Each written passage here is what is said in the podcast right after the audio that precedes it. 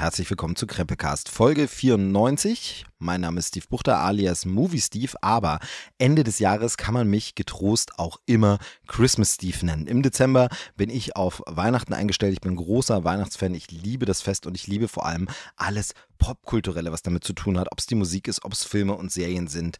Das finde ich alles große Klasse und deshalb dachte ich mir, gibt es hier mitten im Advent einfach eine kleine vorweihnachtliche Folge, denn ich habe einen neuen Weihnachtsfilm gesehen, über den ich ganz kurz ein bisschen was erzählen möchte. Dazu gleich mehr. Ja, mitten im Advent, zweiter Advent ist es und wir haben ja in diesem Jahr das Glück und Pech zugleich, aber das Glück, dass wir die längst mögliche Adventszeit haben, denn Weihnachten, Heiligabend fällt auf einen Samstag und damit ist das mit den vorhergehenden Adventssonntagen wirklich der größte Abstand. Ich glaube, 28 Tage oder so sind es, die wir Weihnachten, Weihnachtszeit, Vorweihnachtszeit, Advent offiziell genießen können. Nachteil daran natürlich, Heiligabend an einem Samstag, ein Feiertag geht uns flöten, weil dann einfach Sonntag danach ist. Und im nächsten Jahr ist dann natürlich Heiligabend, Sonntag gleichzeitig der vierte Advent. Das heißt, wir haben den kürzesten möglichen Adventszeitraum, den man haben kann. Das sind dann nur 22 Tage und das bedeutet natürlich, da muss man sich da ein bisschen ranhalten, was das Schmücken angeht, was die Vorweihnachtlichkeit angeht und was das Anschauen von Weihnachtsfilmen und das Hören von Weihnachtsmusik angeht, dass man da auch was schafft, wobei ich natürlich auch immer ein bisschen aufpassen möchte, dass das nicht zu so einem Sport wird, dass man so eine Liste abhaken muss und nur noch aus Krampf die Sachen guckt, sondern man soll auch Freude daran haben und wirklich das genießen und deshalb komme ich da auch so ein bisschen davon weg, immer alles jedes Jahr gesehen haben zu wollen oder sehen zu wollen, sondern dass man auch wirklich sagt, okay, manche Sachen guckt man alternierend, da wird halt irgendein Film einfach in dem Jahr mal weggelassen, den schaut man dann im nächsten wieder und dann erstmal wieder den anderen. Finde ich gut macht Spaß, hält die Sachen so ein bisschen frisch, man hat mehr die Erinnerung, freut sich wieder mehr vor auf die Filme, als wenn man die wirklich immer wieder runternudelt. Wobei es natürlich ein paar Sachen gibt. Weihnachten, das Fest der Tradition, da muss es einfach jedes Jahr sein, dass man sie sich anschaut und dass man sie gemeinsam vor allem auch schaut, dass man sie genießt, dass man vielleicht auch dazu wegschlummert, wenn man müde ist in der Adventszeit. Das kann natürlich sein, aber dass man einfach diese Atmosphäre hat. Ne? Also Weihnachten, das Fest der Tradition.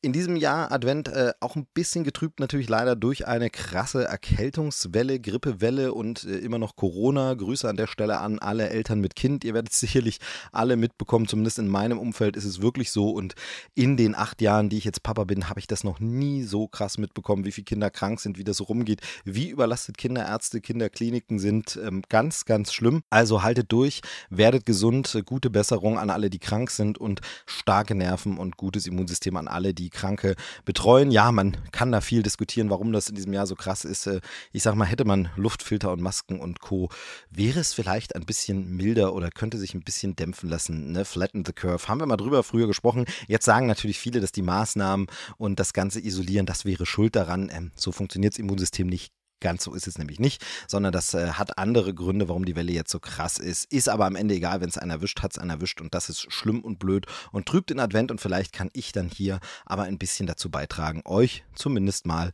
ein Stündchen oder so, vielleicht wird es auch kürzer, ist ja oft so, wenn ich äh, nur ganz allein ins Mikrofon spreche, aber vielleicht euch mal so ein Stündchen nett zu unterhalten. Ich habe mir dazu ein leckeres Getränk dazu geholt, das so ein bisschen in so eine sahnige ja, ich sag mal, Eggnog-Richtung geht, aber schön kalt mit der Eiswürfeln. Ähm, Eggnog habe ich nämlich in den letzten Jahren für mich tatsächlich entdeckt, nachdem ich das früher immer nur so aus amerikanischen Filmen kannte. Ähm, auch je nachdem, wie alt die Synchronisation der Filme natürlich ist, früher übersetzt als Eierflip, als Eierpunsch oder sowas. Aber eben heute hört man es auch sehr oft. Eggnog. Wollte ich immer wissen, was das ist, dann mal so ein Rezeptbuch gehabt. Ich glaube, ich habe es im Podcast schon mal erzählt und das machen wir jetzt tatsächlich seit ein paar Jahren. Immer im Dezember uns irgendwann, nicht unbedingt zu Weihnachten, vielleicht machen wir es auch dann zum Silvesterfest oder so, zur Silvesterfeier Feier, dass man sagt, man macht das da. Aber finde ich super lecker. War jetzt heute auf die Schnelle nicht zu machen, zumal eben, ich habe es schon angedeutet, der Rest der Familie hier krank da niederlegt und ich mich da ein bisschen kümmern musste. Äh, ich habe tatsächlich zum ersten Mal eine Hühnerbrühe selber gekocht. Ich bin ganz stolz auf mich. In, in, am Ende so ein bisschen noch vielleicht ein Tick zu viel Salz, etwas versalzen, aber hey, es soll äh, trotzdem hoffentlich gesund machen. Aber jedenfalls ein Eggnog äh, habe ich heute nicht mehr geschafft. Deshalb habe ich gedacht, äh, mache ich wenigstens so ein sahniges Kaltgetränk. Äh, super lecker, ähm, sehr gut. Also nehmt euch auch irgendwie ein Plätzchen oder Spekulatius oder ein Stück Stollen dazu, ein leckeres Getränk, Glühwein vielleicht, wenn es bei euch kalt ist, äh, weil ihr nicht heizen wollt. Äh, und damit haben wir, glaube ich, genug auch so Zeitgeschehen und Aktuelles eingebaut und kommen wirklich mal zur Popkultur. So, bevor ich jetzt aber über den Film an sich spreche, über den ich äh, sprechen möchte, muss ich kurz erzählen, äh, wie das war, als ich da ähm, im Kino war, in der Pressevorführung, weil da wieder was vorgekommen ist, wo ich einfach sage, ja, es regt mich einfach auf. Also ich will da gar nicht eine Riesenszene machen. Ich wollte da jetzt nicht einen Non-Menschen irgendwie twittern dazu was, weil ich auch keinen Namen dazu weiß zu der Person. Aber wo ich wirklich so fand, warum sind Menschen so? Mal wieder. Ich meine, das denke ich sehr oft. Äh, das denken wahrscheinlich viele von euch sehr oft. Aber es ist wirklich so, dass ich mich gefragt habe, ähm, also ich, fangen wir anders an ich bin ja ähm, so ein wirklich ganz, ganz kleines Licht, was die Filmkritik angeht. Also ja, vielleicht kennen mich ein, zwei Leute so in meinem Umfeld und wissen, dass ich das mache. Ich habe auch äh, hauptberuflich als Filmkritiker angefangen. Inzwischen ist es nur noch ein Nebenjob, aber immer noch eine Herzenssache. Aber ich bin nie so bekannt und groß geworden, gehe deshalb nicht bei weitem in jede Pressevorführung, in die man gehen könnte, bin nicht auf allen Listen, krieg nicht alles mit, sondern mach so ein bisschen was, auch eine Zeitfrage, weil wie gesagt auch noch ein Hauptjob und eine Familie dranhängt und so. Aber auf jeden Fall ist es immer so gewesen, dass ich Filmkritik und Filmbesprechungen, das beruflich machen zu dürfen, auch wenn es nur ein Nebenjob ist, immer als so Privileg begriffen habe und immer so gesehen habe, ey, du kannst umsonst einen Film schauen. Ähm, das geht so weit, dass ich ganz oft da sogar so ein Stück weit Selbstbetrug betreibe und sage, ey, ich kann den Film umsonst schon mal schauen und besprechen. Ja, und dann fahre ich hin, brauche irgendwie ein riesenteures Ticket, öffentliche Verkehrsmittel oder Parkplatz. Ich brauche Haufen Zeit, ähm, muss irgendwie schauen, dass ich was anderes verschiebe oder irgendwie so, dass es mich am Ende doch jede Menge Geld eigentlich kostet de facto und ich auch einfach zu einer normalen Kinovorstellung hätte gehen können. Nur, dass ich vielleicht mitunter ein bisschen einen Sprung, vor, so einen kleinen Vorsprung habe und den Film ein bisschen eher besprechen kann. In dem Fall war es so, dass die Pressevorführung einen Tag vor dem Start war und ich jetzt erst aufnehme, wo viele von euch den Film vielleicht sogar schon im Kino gesehen haben. Also selbst das habe ich nicht mal mehr diesen Vorsprung unbedingt. Ähm, deshalb ist es natürlich äh, Quatsch, aber ich empfinde das wirklich als so eine Ehre und so, ein, so, so, eine, so eine schöne Chance, wirklich zu sagen, ich kann als Kritiker professionell mir Sachen angucken und besprechen und finde das deshalb gut. Und gehe deshalb vielleicht auch äh, so ein bisschen immer positiv gefärbt in so eine äh, Pressevorführung. Was man natürlich nicht sollte, man sollte natürlich neutral sein, wobei man das ja auch, ja, was, was heißt schon neutral? Ne? Man hat ja immer eine Meinung, man ist ja ein normaler Mensch, das ist ja bei Kulturkritik generell das Ding, dass man einfach immer gefärbt ist und wir sind ja keine Roboter, die irgendwas niederschreiben, ähm, sonst kann dann den Job dann auch eine äh, KI übernehmen wird sie wahrscheinlich sowieso ein paar Jahren. Da gibt es ja in den letzten Tagen und Wochen krasse Entwicklungen, was so Kunst angeht und was auch Textblöcke angeht, die erstellt werden. Und ich glaube, da könnte es auch passieren, dass ähm, die Filmkritik irgendwann abgelöst wird, weil, das muss man ja ganz klar sagen, Filmkritik für so ein paar Nerds und Geeks äh, wie mich und andere ist es wichtig, wer was, wo, wie zu welchem Film sagt. Aber es gibt doch eine Menge Leute, denen ist das nicht so wichtig. Die wollen eine kurze Zusammenfassung und die wollen hören, ja, cooler Actionfilm, der Spaß macht. Und dann ist ihnen das gar nicht so wichtig, wer das ist. Die kennen die Kritiker nicht bei Namen, die berücksichtigen das nicht. Und dann, wenn dann so ein Text geschrieben ist von einer KI, nicht mehr zu unterscheiden von den Menschen, dann wird das wahrscheinlich irgendwann irrelevant werden. Ich hoffe immer noch so ein bisschen drauf, dass es äh, äh genug Leute gibt, die dann wirklich sagen von wegen, nee, aber wenn ich weiß, das hat ein Computer erdacht, dann ist mir das nicht so viel wert, auch wenn der Text in sich gut klingt, sondern ich will die echte Meinung von einem echten Menschen haben. Aber äh, das werden wir einfach sehen, wohin da die Entwicklung geht. Ähm, momentan ist es einfach so, dass es ja vieles auch unter ferner Liefen läuft und es so viele Kritiken gibt. Und jeder ist ja irgendwie ein Filmkritiker oder eine Filmkritikerin heutzutage, weil er einfach viel guckt und bespricht und darüber twittert oder irgendwo in Social Media was schreibt. Und ähm, ja, und wenn man sich einfach mal äh, zum Beispiel Spotify Wrapped anguckt und sieht, wie viele Filmpodcasts da unterwegs sind, äh, neben den ganzen anderen Themen, dann ist es auch wirklich so ein weites Feld. Und dann, äh, ja, ist das vielleicht auch alles gar nicht so re relevant. Egal. Ich wollte nur sagen, für mich ist ist es immer noch ein Riesengeschenk, sowas machen zu dürfen, sowas auch beruflich machen zu dürfen, teilweise dafür bezahlt zu werden oder gesponsert. Im Hauptberuf mache ich nicht ganz so viel, aber auch ein bisschen dafür immer wieder. Und äh, das finde ich ganz toll und gehe deshalb, wie gesagt, positiv in so einen Film rein. Vielleicht positiver, als man vielleicht das normal würde, aber ich versuche schon neutral und sachlich zu sein. Das scheint aber wirklich nicht der Fall bei jedem Filmkritiker oder jeder Filmkritikerin zu sein, denn es war jetzt hier so, dass ich in diesem Kino relativ lange unterwegs war, um hinzukommen, noch gedacht habe, hm, schaffe ich es rechtzeitig. Ähm, und dann war das wirklich so durch den ganzen Stress dann natürlich sehr voll war, weil alle dahin wollten und dann drängte es sich. Aber dann kommt man natürlich so ein bisschen in den Smalltalk, weil man anstehen muss, weil man vielleicht warten muss und dann äh, redet man so ein bisschen und macht so einen, ja, irgendwie netten Spruch, na, auch noch geschafft und ha, schon in Weihnachtsstimmung und so. Und da war tatsächlich ein Filmkritiker dabei, der wirklich äh, so war wie, naja, schauen wir mal, was das jetzt wird. Das kann ja, also bei dem Regisseur und so kann ja gar nichts werden. Also schon grundsätzlich, bevor auch nur eine Minute Film geschaut wurde, die Einstellung war, naja, gucken wir mal, was das jetzt wird. So, und dann wurde es natürlich versucht, wieder, weil man ist ja Filmkritiker, irgendwie auch sachlich einzuordnen. Ja, also dieser Regisseur und dann der Hauptdarsteller hat vorher keine Interviews gegeben. Nur so ein Nebendarsteller hat ein paar Interviews gemacht und das, also nee, der, nicht mal der war groß verfügbar und kann gar nicht sein. Also von daher, das, das wird wahrscheinlich nichts. Und dann denke ich mir so, okay, ähm, ist ja toll, dass du so schon in den Film reingehst und schon erwartest, dass er Mist wird. Natürlich habe auch ich Filme, wo ich so denke, ha, na, ob das jetzt was wird oder so. Muss aber auch sagen, natürlich bin ich da in einer privilegierten Lage, weil ich nicht alles als Filmkritik hauptberuflich machen muss, aber dass ich dann oft sage, okay, den Film bespreche ich vielleicht gar nicht erst. Ne? Den gucke ich mir gar nicht erst an und sage, ey komm, habe ich gar keine Lust drauf und bevor ich den verreiße, da ist ja niemandem was geholfen jetzt, sondern dann gucke ich ihn vielleicht gar nicht erst. Aber okay, fand ich erstmal so ein bisschen hm, seltsame Einstellung, komisch, aber muss halt jeder wissen. Interessanterweise später im Kinosaal noch ein bisschen mitgehört. Es dauerte dann doch noch ein paar Minuten, bis es losging und dann wurde sich in der Reihe davor ähm, noch unterhalten und dann wie dann jemand anderes meinte, nö, der hat doch Interviews gegeben, also war doch, also es stimmte auch faktisch nicht mal so richtig. Es hatte derjenige wohl nur nicht mitbekommen oder selber kein Interviewangebot bekommen bekommen. Und vielleicht war deshalb der Film in seinen Augen vorab schon schlecht, weil er selber nicht berücksichtigt wurde. Das ist ja dann gerne auch mal so, dass man ein bisschen eingeschnappt ist. Aber viel entscheidender fand ich eigentlich, was danach dann noch kam, ähm, war dann tatsächlich der Satz, es ging dann irgendwie, fragte dann ein anderer Kollege eben in diesem Pult, die dann so warte, na, wie lange geht's denn? Wie, wie lange muss man denn rechnen? Was ist denn und so?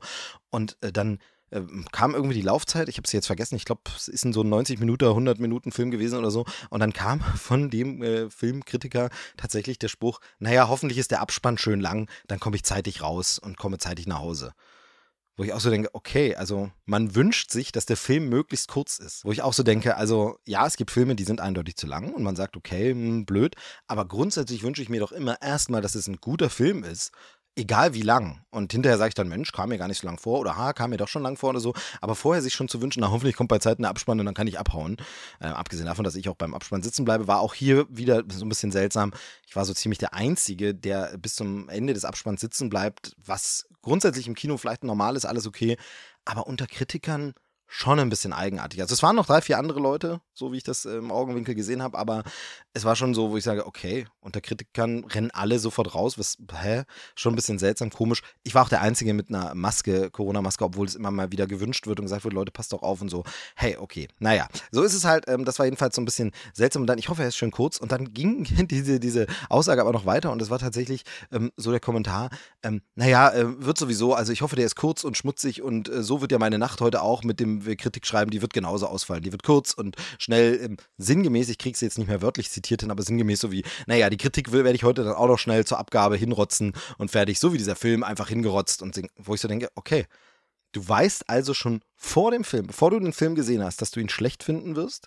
Du weißt schon, dass du dir keine Mühe geben wirst mit der Kritik, sondern dass du die einfach nur schnell runterrotzen wirst und du hast überhaupt keinen Anspruch daran, dass es irgendwie gut wird, sondern du hast schon eine vorgefestigte Meinung, na, der Film wird auch dreckig, schmutzig, klein und genauso wird meine Kritik und ach, schnell hingerotzt. Juckt eh keinen.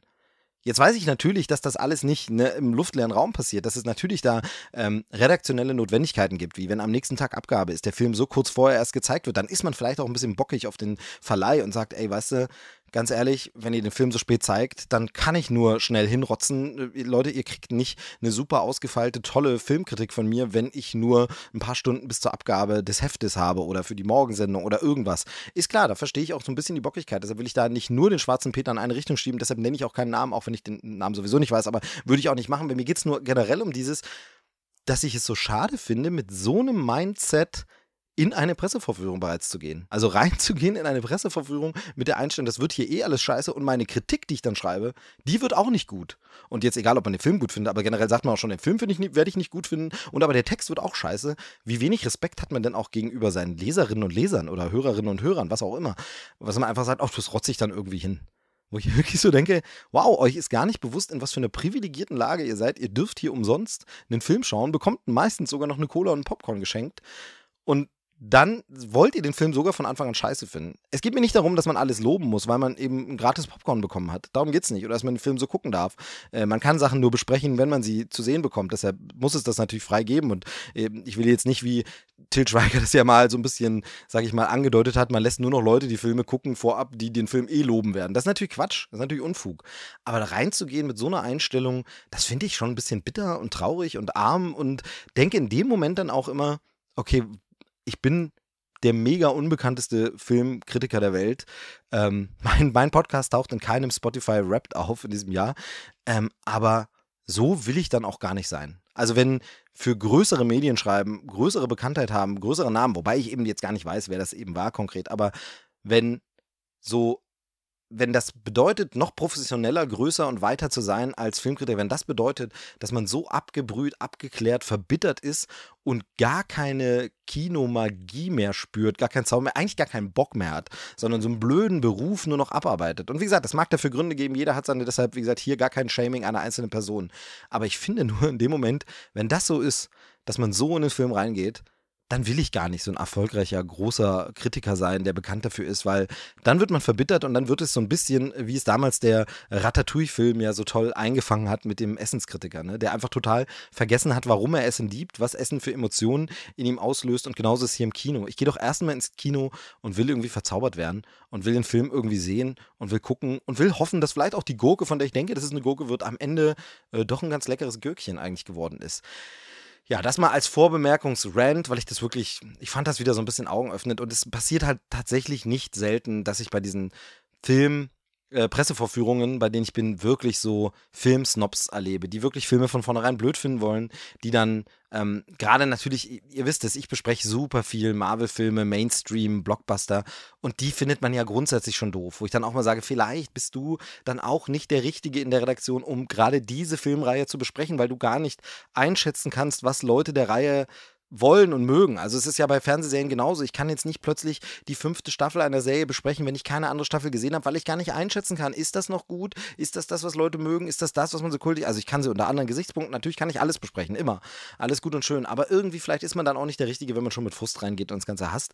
Und das erlebe ich wirklich oft, dass da wirklich Aussagen fallen und Kommentare sind, wo ich denke, okay Leute, deshalb will ich eigentlich auch gar nicht so richtig dazugehören. Ich merke das auch immer, dass da so Grüppchen sich bilden, Leute sich treffen und finden, ich sitze dann für mich allein Ganz, ganz selten ist mal jemand aus unserer Podcast-Bubble oder Blase auch da oder man lernt mal jemanden kennen und sagt, ach, das war ja doch ganz nett. Aber im Großen und Ganzen sitze ich meistens für mich, höre so ein bisschen vorab mit, was die anderen so reden und denke da schon, wow, hier ist aber ganz schön viel und bitte verzeiht das Wort, aber es ist wirklich so und größtenteils sind es Männer in der Branche, aber auch von Frauen höre ich blöde Sprüche, aber trotzdem, hier trifft es auch so Schwanzvergleich. Ich war heute schon in drei Vorführungen von das und das und das habe ich schon gesehen, muss ich morgen alle noch abgeben. So als wäre es eine Leistung, dreimal am Tag im Kino gesessen zu haben als wäre das irgendwie was Besonderes oder als wäre es nicht einfach nur eine Fehlplanung und eine beschissene Situation der Redaktion, dass man gar keine Zeit hat, in Ruhe einen Film zu gucken, drüber zu schlafen, ihn zu besprechen, sondern dass man drei Filme gucken muss, die alle runter in die Tasten kloppen muss.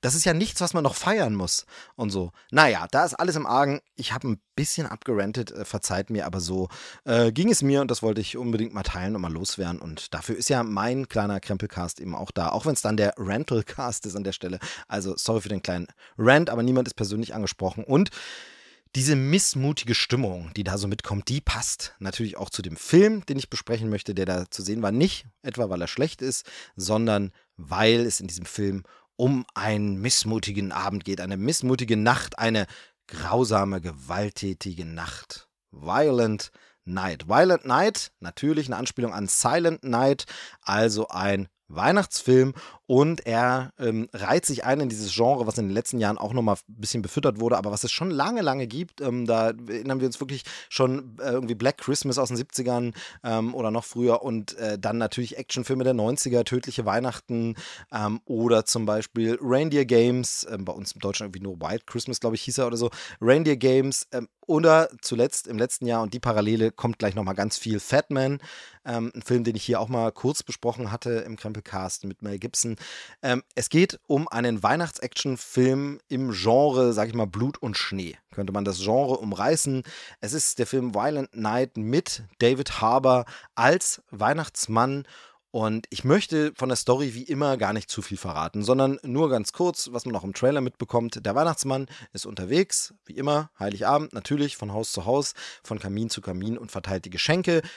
In welchem, sage ich mal, Zustand der Weihnachtsmann gerade so ist, wo er in seinem Leben gerade ist, an welchem Punkt oder so, das wird am Anfang des Films vorgeführt, das will ich jetzt noch nicht verraten. Das sieht man da so ein bisschen, wie geht es denn dem Weihnachtsmann, wie ist denn unser Weihnachtsmann so drauf, wie ist er so, aber er ist jedenfalls unterwegs und er kommt in ein Haus, in dem leider gerade auch andere nächtliche Besucher sind und das sind leider keine Elfen und das ist leider nicht Knecht Ruprecht, sondern das sind tatsächlich Verbrecher, die nämlich bei einer superreichen Familie eingestiegen sind beim Weihnachtsfest und dort die ganze Familie als Geiseln halten, weil sie eine große Summe Geld erpressen wollen oder äh, stehlen wollen eigentlich. Ähm, also das Ganze ein weihnachtlicher Action-Thriller mit Santa Claus, gespielt von David Harbour. Und das Ganze macht wirklich Spaß für das, was es sein will. Ich rede jetzt gar nicht lange um den heißen Punsch herum, sondern komme wirklich zum direkt zum Fazit und erzähle dann noch ein bisschen mehr über den Film. Also das Ganze für das, was er sein will, funktioniert dieser Film wirklich richtig gut. Er ist das, was ich mir erwünscht, erhofft hatte nach dem Trailer. Zum einen, fangen wir mal an. Also David Harbour, einfach eine geniale Besetzung für den Weihnachtsmann. Vor allem für so eine Art Bad Santa. Denn dieser Santa Claus ist nicht super gut drauf, macht den Job auch schon sehr lange, aber er ist trotzdem ganz, ganz klar, und das gefällt mir, einer der Guten. Denn wir hatten ja in den letzten Jahren tatsächlich auch immer mal wieder Filme mit so bösen Santa Claus-Gestalten. Also natürlich allen voran Krampus, hart und böse, aber richtig, richtig guter Film. Und zum Beispiel Rare Exports, wo der Weihnachtsmann, das mystische Wesen, als so eine Art Monster auch dargestellt wird. Auch ein sehenswerter Film, skandinavisch, wenn ich es recht erinnere.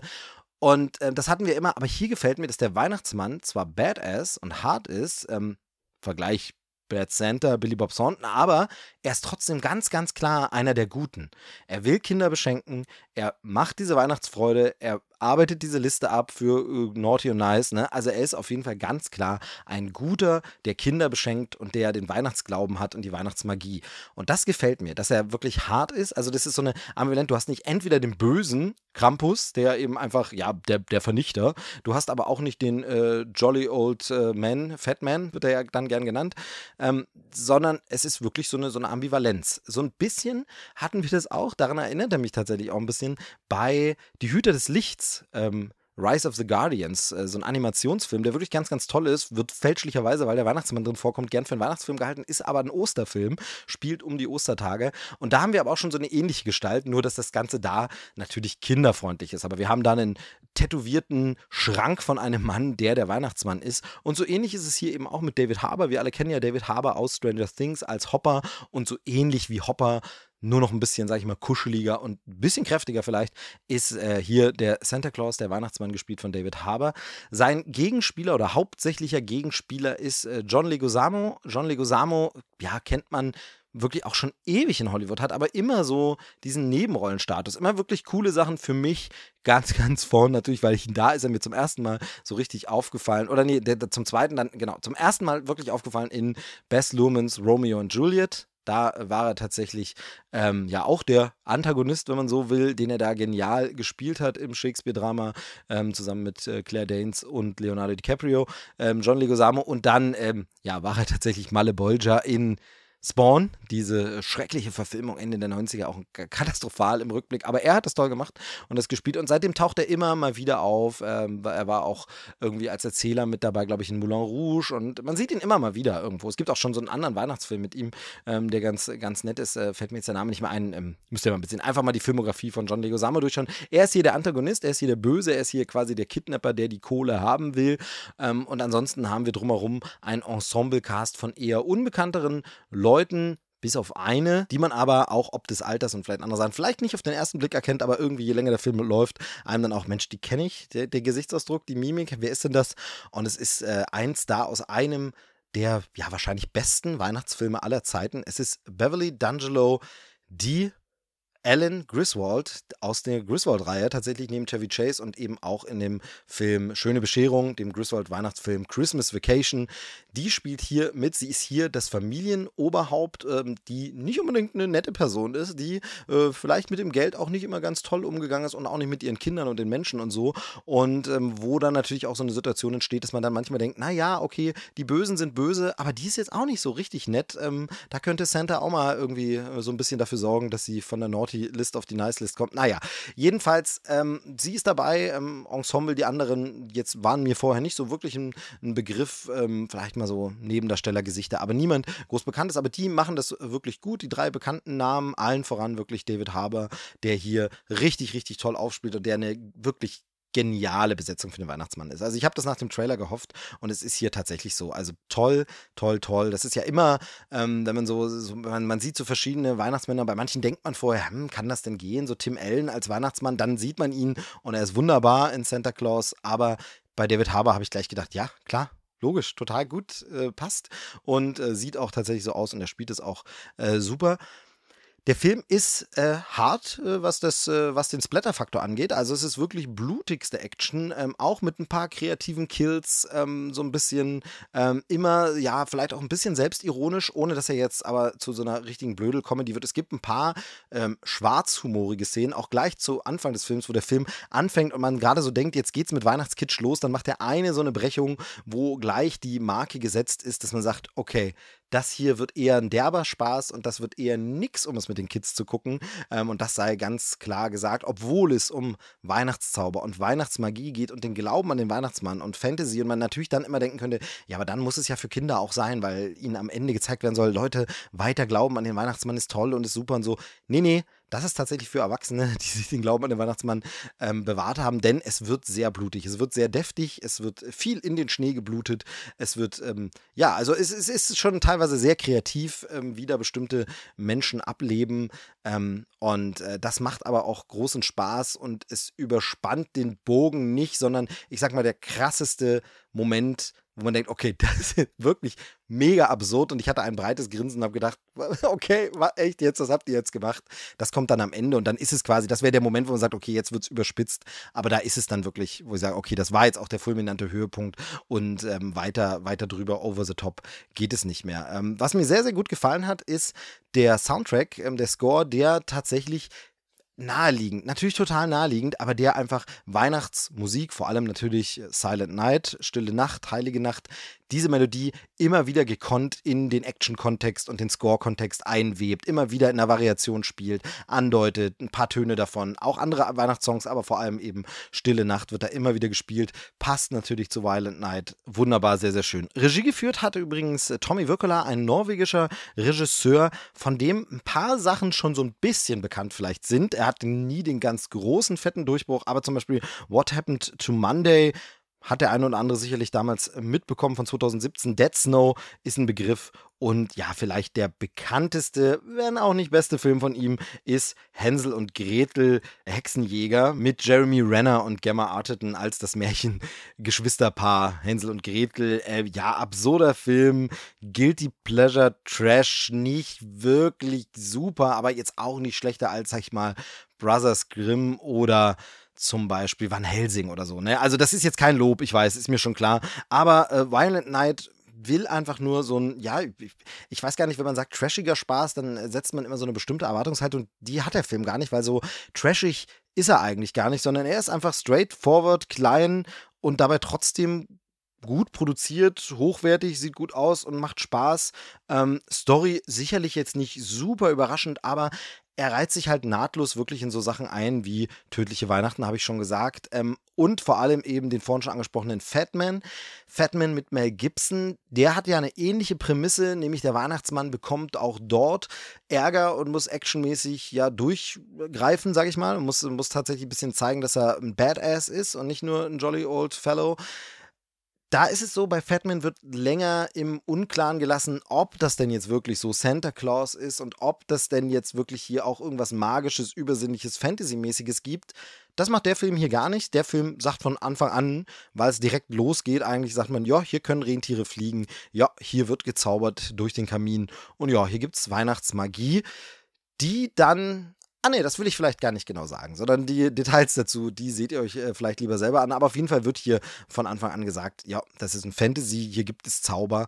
Und das tut natürlich dem Action-Genre auch mal ganz gut. Weil wir natürlich, ähm, wenn wir jetzt so Sachen sehen, immer ein Typ kämpft sich durch. Ne? Die alte Stück langsam Formel. Ähm, und so ein bisschen ist es natürlich, man fühlt sich an Stück langsam hier erinnert. Wir haben ein bisschen auch Kevin allein zu Hause. Flair kommt rein, auf jeden Fall, wird sogar äh, zitiert, wortwörtlich. Also äh, da sind natürlich schöne Hommagen drin und Anspielungen, beziehungsweise ja, ich weiß halt nicht, ob ich das verraten will. Also, äh, wer wirklich gar nichts wissen will, skippt mal kurz für 30 Sekunden. So, genau, jetzt sind alle nur noch dran, die es nicht so stört. Ich verrate nichts Großes, aber es ist so, tatsächlich haben wir so ein bisschen die Kevin-Fallen, ne? Also die Fallen im Haus, die Kevin baut, auch das Element wird hier eingesetzt und wird eben kurz gedreht auf, ja, wir haben aber hier einen brutalen Film, der äh, für Erwachsene ist und nicht für Kids. Das heißt, wir können uns auch mehr erlauben. Wenn da irgendwo ein Nagel ist, jemand eine Kugel an den Kopf kriegt oder sich irgendwo festklebt, dann können wir hier ein bisschen mehr draus machen. Ähm, und das machen wir dann einfach mal. Und das ist dann natürlich eine wunderbare Hommage. Auch das wurde natürlich im Netz schon gemacht, wo es so ähm, Videos gibt, wo gesagt wird, ja, wie wäre das, wenn Kevin allein zu Hause realistisch wäre und wie würde es den ähm, feuchten Banditen denn in Wirklichkeit gehen und so. Aber hier das einfach in einem Kinofilm zu sehen und das aber auch mit so einem Augenzwinkern und dem Verweis auf Kevin, dass man eben wirklich sagt, okay, wir klauen es nicht plump, sondern wir spielen darauf auch an. In dieser Welt gibt es auch Kevin allein zu Hause. Ähm, das fand ich schon sehr schön und war sehr, sehr gut. Zurück ganz kurz nochmal zu Fatman. Also wie gesagt, Fatman ist so ein bisschen die ernstere Variante davon, lässt so ein bisschen dieses, ähm, ist nicht ganz so splatterig, ist trotzdem hart, ist so ein bisschen weniger Blut fließt dort im Schnee oder spritzt in den Schnee. Hier ist es doch ein bisschen mehr rote Farbspritzer, die wir erleben.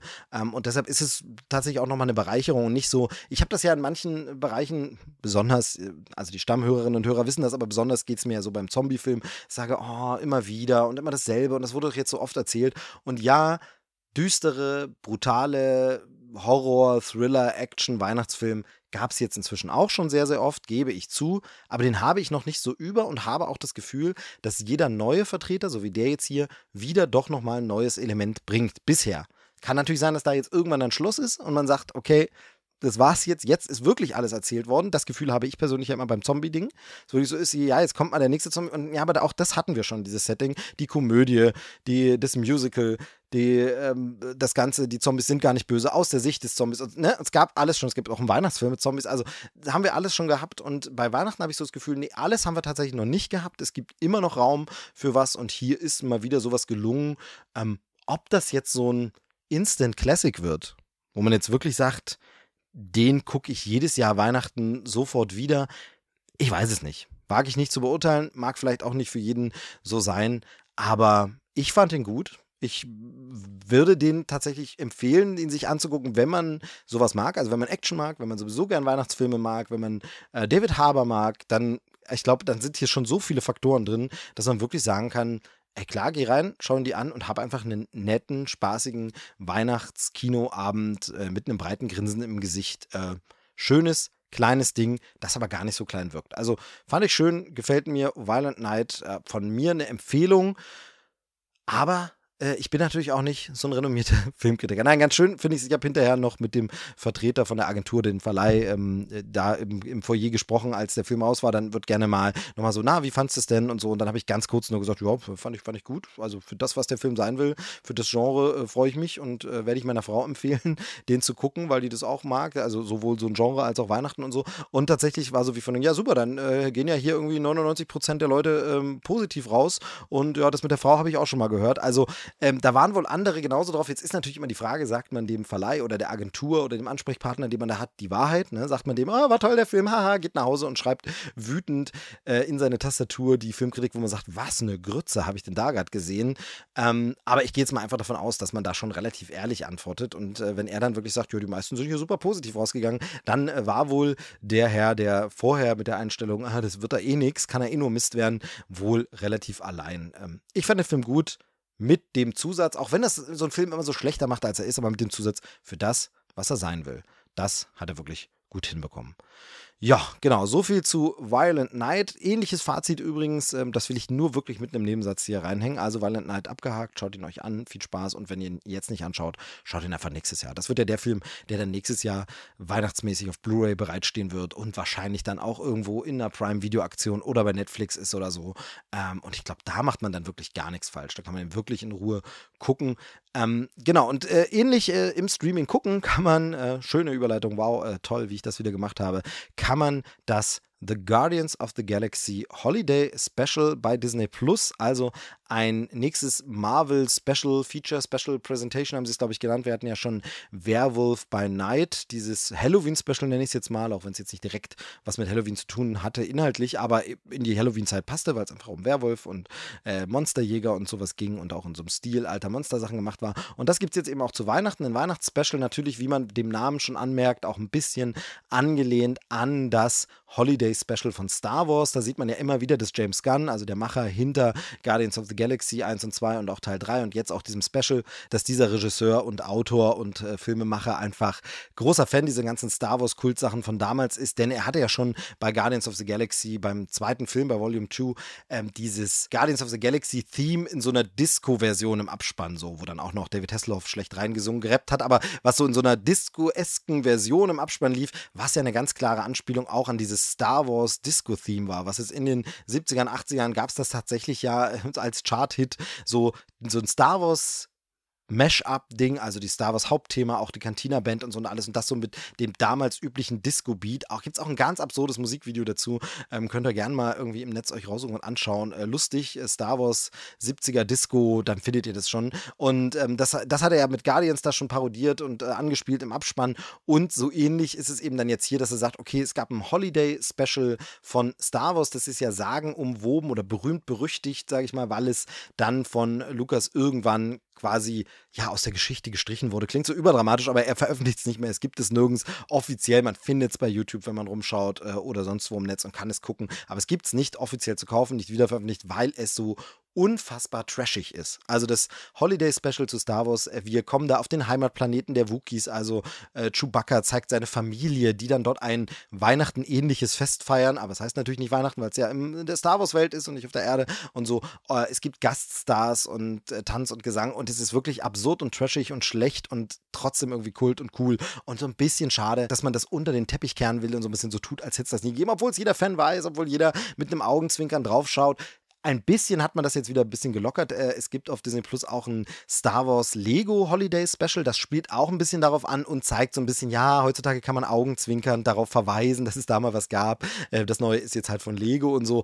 Ähm, also es wird nicht mehr ganz so totgeschwiegen. Vielleicht wird es auch irgendwann wirklich nochmal veröffentlicht. Mit einem Kommentar oder so. Oder Einführung. Oder, oder sie machen, das kann ich mir auch gut vorstellen, auf Disney Plus so eine Doku, wo man wirklich sagt, jetzt spricht, da sprechen da Leute, das war damals, man zeigt nur so Snippets und spricht darüber, wie kam das damals zustande und ordnet das einfach nochmal ein. Fände ich cool. Fände ich cool, äh, würde ich mich freuen zu weit abgeschwiffen zu Star Wars, sorry dafür, aber auf jeden Fall merkt man, dass das eben auch so die Vorlage sein sollte. Man wollte jetzt eine Weihnachtsgeschichte erzählen, mit den Guardians of the Galaxy zum jetzigen Stand. Und ähm, als ich das nämlich gehört habe, habe ich mich wahnsinnig gefreut, weil ich bin, wie gesagt, ein riesen Weihnachtsfan. Ich mag die Guardians-Filme, finde die wirklich super, sind mit das Beste, was das MCU hervorgebracht hat, vor allem Teil 2. Finde ich ganz, ganz toll und äh, fand es natürlich schön, wenn die jetzt wiederkommen. Es gab eine Zeit lang das Gerücht, der nächste Guardians-Film wäre ein Weihnachtssetting, also würde am Weihnachten spielen und um Weihnachten. Das kam dann eben raus, dass das so ein bisschen falsch geleakt wurde, sondern es bezog sich nur auf dieses Holiday Special.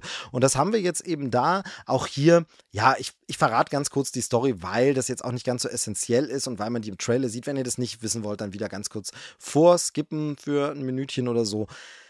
Also im Guardians of the Galaxy Holiday Special geht es darum, dass äh, Peter Quill, Star-Lord, natürlich ein bisschen traurig ist, ähm, weil irgendwie Weihnachten, naja, die Zeit der Liebe, der Liebsten, er ist ja nicht mehr auf der Erde, seine Mutter gibt es nicht mehr, sein Vater gibt es nicht mehr und seine geliebte Gamora gibt es nicht mehr, also zumindest für ihn nicht mehr, er muss sie erst wiederfinden. Das wird ja wahrscheinlich dann Story des dritten Films werden, wo jetzt gerade der Trailer rausgekommen ist. Fantastisch, hat mich wirklich, ähm, wirklich, wirklich in Vorfreude versetzt und fand ich ganz toll, schon emotional im Trailer. Jedenfalls, ähm, er also nicht so gut drauf und deshalb überlegen sich die anderen Guardians, mehr gehe ich jetzt mal nicht ins Detail, ob man ihm nicht eine Weihnachtsfreude machen könnte. Vor allem Drax und Mantis haben da eine Idee und sagen, okay, wir schenken ihm was zu Weihnachten, was ganz Besonderes. Und äh, ja, er hat ja im Grunde alles als Star-Lord. Was könnten wir ihm denn schenken? Wir schenken ihm eine Person, wir schenken ihm seinen Kindheitshelden, wir schenken ihm Kevin Bacon. Also machen sie sich auf den Weg zur Erde, schnappen sich Kevin Bacon und was dann so passiert, darum geht es in diesem Special. Und ich muss sagen, ähm, beim Trailer und bei der Ankündigung für dieses Special habe ich so gedacht, ah, das wird bestimmt wieder so super kurz. Denn ich habe äh, tatsächlich so ein bisschen ein Problem damit, dass ganz oft diese Kurzfilme und Sachen und Specials, die angekündigt werden für Disney Plus, die klingen auf dem Papier super. Das sind Themen und Figuren, Charaktere, die mich freuen, wo ich sage, ach, wie cool. Ähm, zum Beispiel Lisa Simpson trifft die Disney Villains und ist dann dort mit dabei als Disney Prinzessin oder Bösewichtin, was auch immer. Klingt alles cool. Dann kommt der zugehörige Kurzfilm. Er geht wirklich wenige Minuten. Und ist einfach so, wo ich denke, ja, aber die Idee fängt doch jetzt gerade erst an. Das war's jetzt? Da, warum? Aber ich dachte, ihr macht was dazu. Also es ist so, wo ich sage, das ist ja nett, wenn das ein Vorfilm vor was anderem wäre. Und ich finde auch schön, dass Künstler die Möglichkeit kriegen, so kurze Kurzfilme zu machen. Aber macht doch dafür bitte nicht Werbung und Promo und einen Trailer und einen Teaser-Poster dafür, wenn es dann so ein drei bis fünf Minuten Ding ist. Und auch bei längeren Kurzfilmen ist es dann oft so, dass ich denke, ja, cool, würde ich mich drauf freuen, äh, gucke ich mir mal an, so ein Cars-Kurzfilm. Und dann schaut man es und sagt sich, ja, war jetzt ein bisschen kurz. Ich bin gerade so rein und dann war es vorbei. Ähm, wo das ganz gut gelingt, wo die Sachen wirklich krass cool sind, trotz der Kürze, ist äh, tatsächlich Zoomania Plus. Ähm, positiv überrascht. Also hat mich wirklich total überrascht, wie gut es ist, was für witzige, kurze, schöne Einfälle das sind, ähm, die sich auch in den Film einbetten. Und das macht Spaß und da in der Kürze geht es. Aber bei vielen anderen Dingen hat es eben in der Kürze nicht so gut funktioniert. Dann kam dieses Werewolf by Night Special. Es ging eine Stunde, glaube ich, 50 Minuten oder sowas um den Dreh. Und das war natürlich so, wo man sagt, okay, da kannst du schon ein bisschen was erzählen, das ist ein bisschen länger und das passt schon. Aber trotzdem habe ich so befürchtet, na, das Guardians-Ding wird wohl, ich wette, das ist so, ah, und schon ist wieder zu Ende. Schade.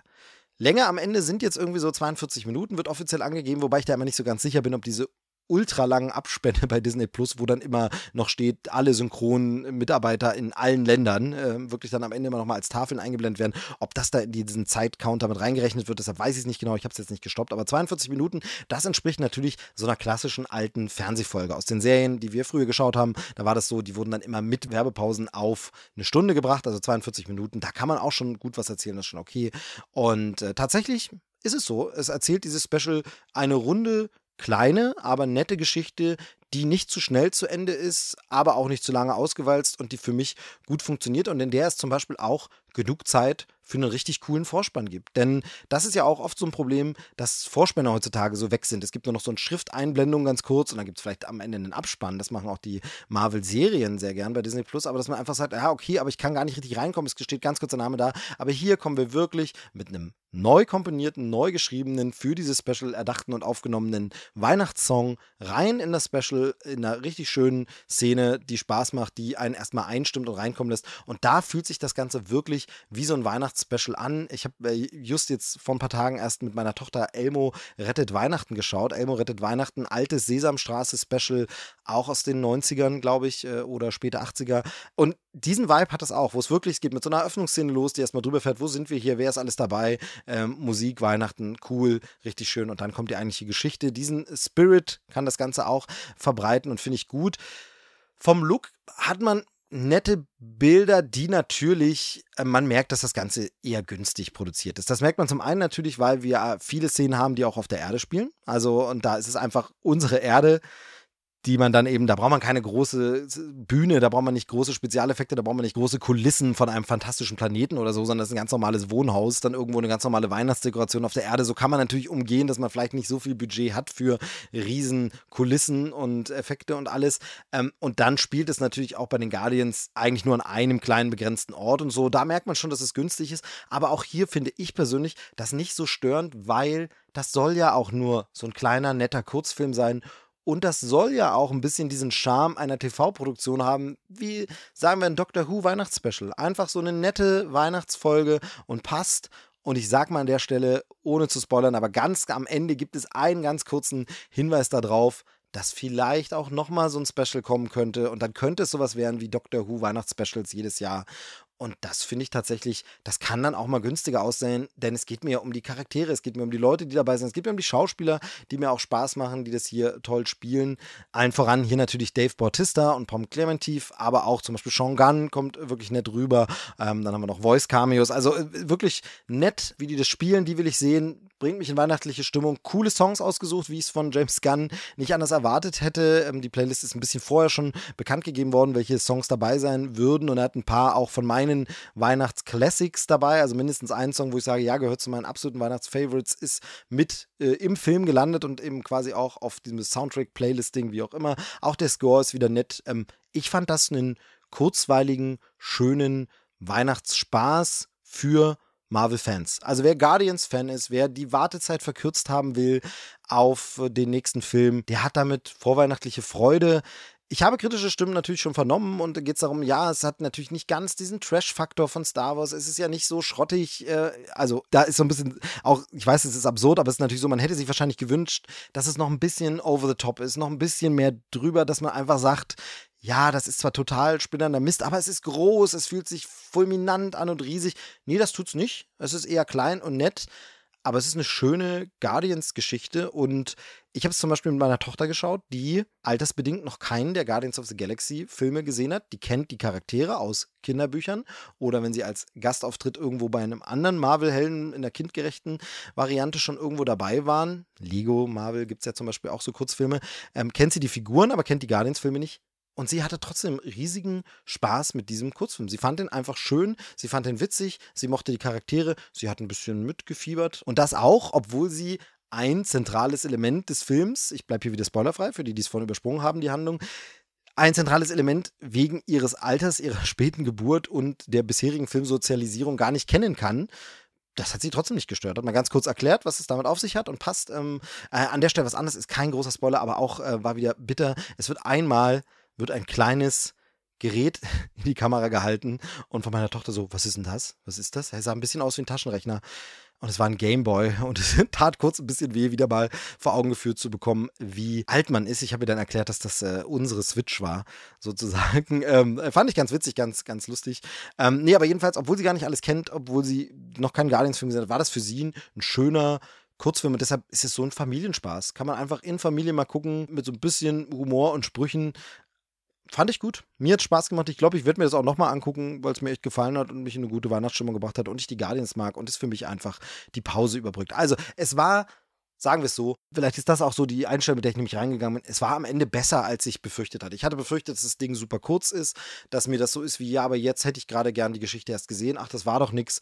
Nee, tatsächlich war das schön. Es hat noch ein Element das ich vorher nicht wusste, dass ich nett fand, was auch wirklich diese TV-Weihnachtsspecials, an die hat mich das wirklich erinnert. Also und das, wo ich auch, das ist auch so ein Ding, was ich so vermisse, was es so selten gibt. Ich finde auch in Deutschland wurde es viel zu selten gemacht. Ähm, Pastewka hat es gemacht. Es gibt von Pastewka ein Weihnachtsspecial und sowas finde ich ganz toll, wenn man einfach bekannte Sachen nimmt und sagt, wir machen eine Weihnachtsfolge. Ich liebe Weihnachten und mich kriegt man damit immer, wenn popkulturell irgendwas, ob es die Charlie Brown Weihnachtsfolge ist, ob es das Alvin und die Chipmunks Weihnachtsspecial ist, ob es das Guardians Weihnachtsspecial ist oder eben Doctor Who etc. Ich finde es super und äh, den Geist hat man für mich hier ganz gut eingefangen.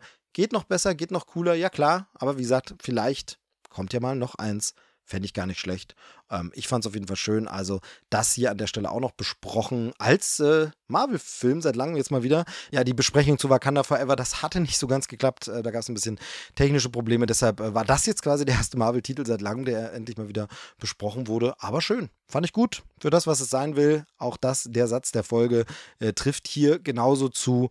Und für das, was es sein soll, ist hoffentlich auch diese Folge gelungen, denn die ist an der Stelle jetzt auch schon zu Ende. Kleiner Adventsgruß vom Movie Steve. Ich hoffe, es hat euch ein bisschen gefallen, trotz Rumgemecker, trotz ein bisschen Trübsal, trotz ein bisschen wenig Themen.